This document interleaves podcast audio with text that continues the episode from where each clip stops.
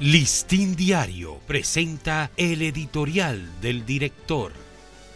¿Qué tal amigos del Listín Diario? Este es nuestro editorial de hoy, sábado primero de octubre. El recurso humano que falta. El país confronta un serio déficit de profesionales técnicos especialistas en las áreas que están siendo transformadas por la revolución tecnológica.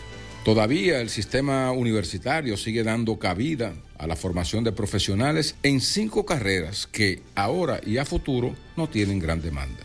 Y por tanto, las garantías de empleabilidad de sus egresados han aminorado ante el empuje de la demanda de profesionales con otros perfiles.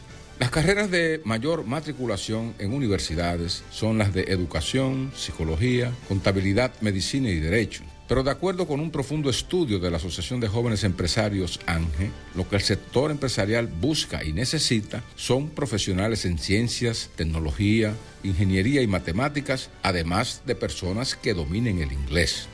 La falta de recursos humanos con estos últimos perfiles está limitando la capacidad del sector empresarial para asumir los nuevos esquemas de la revolución industrial 4.0.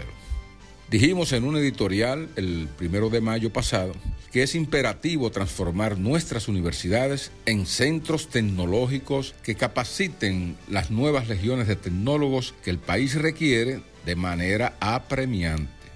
El Instituto de Formación Técnico Profesional ha comenzado a sentar las bases de una estructura para la innovación, pero es necesario que otros actores del sistema educativo y formativo también se entronquen en esta estrategia.